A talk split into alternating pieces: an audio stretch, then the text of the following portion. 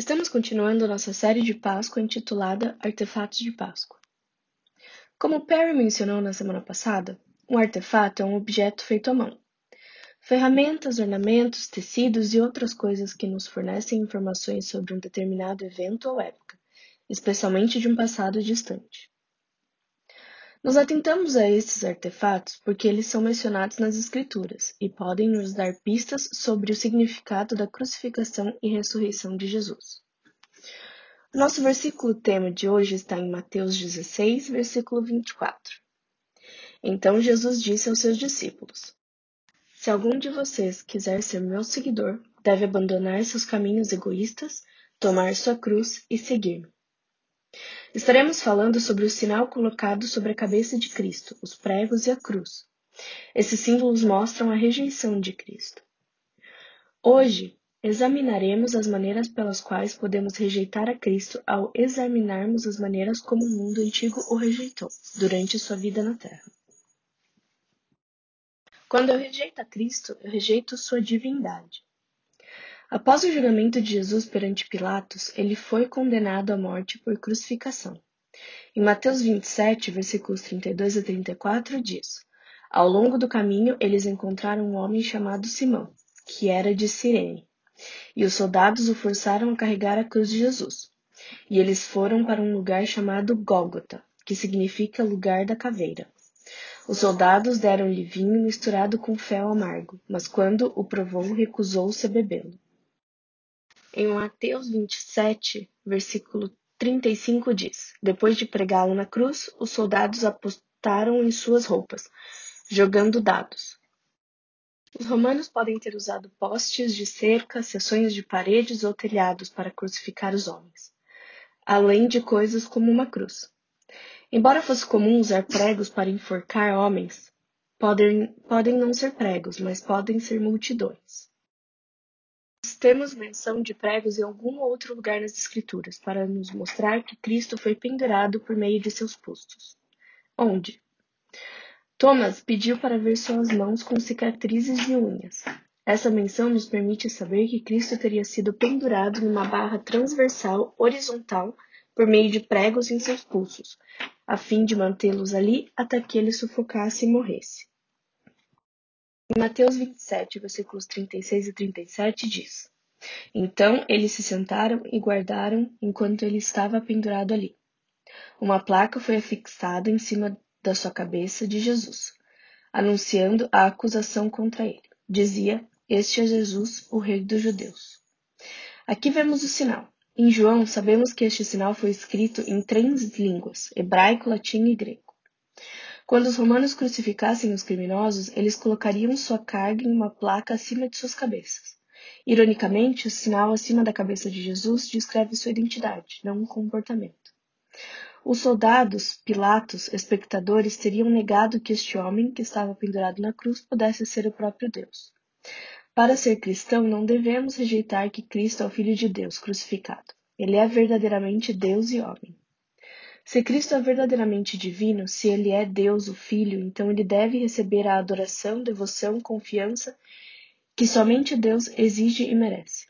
Jesus não veio apenas para realizar sinais e maravilhas como Moisés, curar como Eliseu ou profetizar como Isaías. Esses homens não eram bons o suficiente. Somente Jesus poderia cumprir a lei. Só Jesus poderia entrar em nosso lugar e morrer. Como diz uma das minhas canções de adoração infantis favoritas, há apenas um herói e seu nome é Jesus. Ao ouvir a história do próprio Deus vindo à Terra e morrendo na cruz pelos seus pecados, você aceita isso?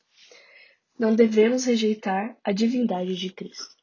Se cremos na divindade de Cristo, devemos obedecê-lo como Deus, não como um professor sábio.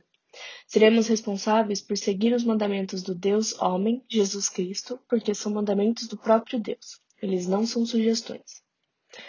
Tratamos das palavras de Cristo como palavras do próprio Deus? Estamos abraçando Jesus como Deus? Quando eu rejeito Cristo, eu rejeito sua morte. Em Mateus 27, versículos 39 a 40 diz: As pessoas que passavam gritavam insultos, balançando a cabeça em zombaria. Olhe para você agora, eles gritaram com ele. Você disse que iria destruir o templo e reconstruí-lo em três dias. Pois bem, se você é o filho de Deus, salve-se e desça da cruz. Não perca isso. Havia pessoas que eu tenho certeza que reuni, mas mesmo aquelas pessoas que estavam passando zombaram dele. Eles exigiram que ele descesse da cruz. Se ele era realmente Deus, então salve a si mesmo. Essa exigência não era apenas para zombar de Cristo, mas também soa muito semelhante a uma tentação do inimigo antes de Jesus entrar no ministério. Em Mateus 4, versículo 6 diz: Se você é filho de Deus, pule fora, pois as Escrituras dizem: Ele ordenará que seus anjos o protejam, e eles vão te segurar com as mãos para que você nem mesmo machuque o pé em uma pedra. Não apenas isso, mas Jesus repreendeu Pedro exatamente por isso. Em Mateus 16, versículo 23 diz: Jesus voltou-se para Pedro e disse: Afaste-se de mim, Satanás. Você é uma armadilha perigosa para mim. Você está vendo as coisas apenas de um ponto de vista humano, não de Deus. Foi plano de Deus que Jesus permanecesse na cruz e morresse em nosso lugar, pagando por nossos pecados. Então, enquanto os homens executavam o plano, foi o plano de Deus e a vontade de Jesus e o poder do Espírito que executou o plano para que Jesus morresse em nosso nome na cruz. Por meio de Jesus temos redenção, por meio de seu sangue e o perdão de nossos pecados. Recebemos uma nova vida por meio de sua morte e ressurreição. Nossa resposta ao nosso pecado deve ser a confiança em Jesus, sua disposição de perdoar e restaurar-nos a integridade nele, a verdadeira comunhão e serviço no reino. Sua morte não deve produzir tristeza, mas sim esperança. Embora este mundo possa nos tentar com quão horríveis as coisas são e para alguns elas podem ser, a esperança em Jesus e somente nele. Não importa quão terríveis as coisas pareçam aqui na Terra, não importa como a economia pareça, não importa como nossos relacionamentos pareçam, não importa quão bem ou mal sucedidos sejamos, sempre há esperança em Cristo, porque ele venceu a morte. Você acredita que Jesus morreu na cruz por você? Por seus pecados e pelos pecados do mundo? Não devemos viver na rejeição disso, devemos viver na verdade de nossa identidade em Cristo. Como Josh pregou, tornada realidade por sua morte na cruz. A morte que Jesus morreu também é útil para nós, como nosso exemplo a seguir. Quando eu rejeito Cristo, eu rejeito o seu discipulado. Em Mateus 27, versículos 41 a 43 diz: Os principais sacerdotes, sacerdotes, os mestres da lei religiosa e os anciãos também zombaram de Jesus. Ele salvou outros, eles zombaram, mas ele não pode salvar a si mesmo, então ele é o rei de Israel, não é? Deixe de descer da cruz agora mesmo e acreditaremos nele. Ele confiou em Deus, então deixe Deus resgatá-lo agora se ele o quiser, pois ele disse: Eu sou o filho de Deus. Não foram apenas os curiosos, os que estavam por perto, que ouviram falar de Jesus, que zombaram dele, mas aqueles que deveriam estar mais familiarizados com o Messias também o rejeitaram. Isso não deve nos surpreender, os líderes religiosos têm negado Jesus desde sua chegada, mas sua rejeição deve nos instruir. Os ensinamentos de Jesus não foram fáceis. Ele ensinou que a riqueza não leva ao reino. Ele ensinou que a autoridade não conduz ao reino de Deus. Seu plano envolvia sua própria tortura e morte. Jesus voluntariamente escolheu essas coisas. Nesta vida, aqueles de nós que seguem a Cristo são apresentados em momentos diferentes, o mesmo mandamento.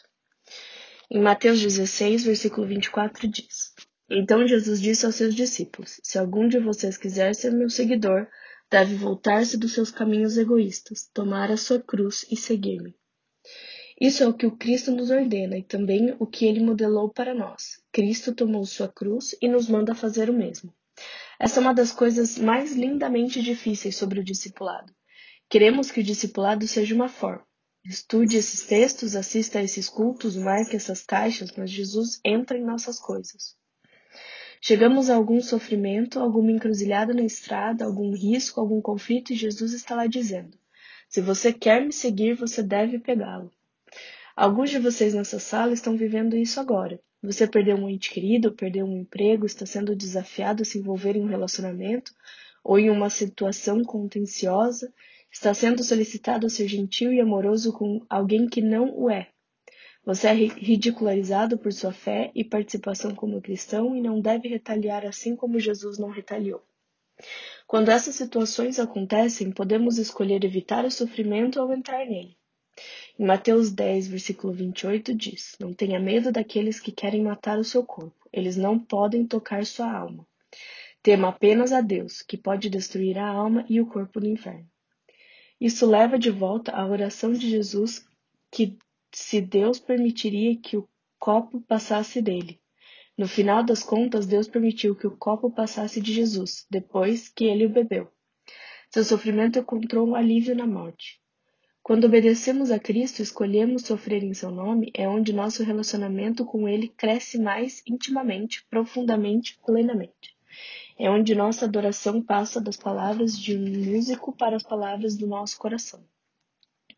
Experimentamos o que os teólogos chamam de união com Cristo, ou o que as Escrituras chamam de comunhão com Cristo, mas somente quando abraçamos o plano de discipulado que Deus tem para nós. Isso não é fácil, muitas vezes é difícil, mas também é o que Jesus fez por você. Se você é um seguidor de Jesus, estou pedindo que considere pegar sua cruz para servir, para dar, para voltar para a família de Deus. Pare de negar os comandos de Jesus.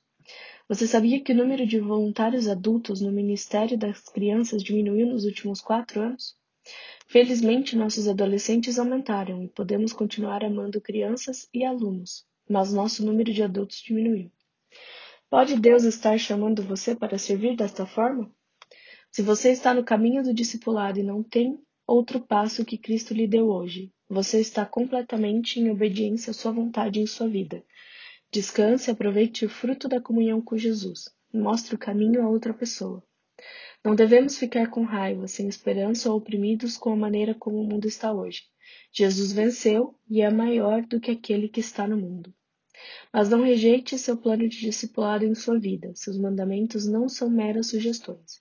Eles são a maneira que devemos amar a devoção a Ele. O que Cristo está chamando você para fazer?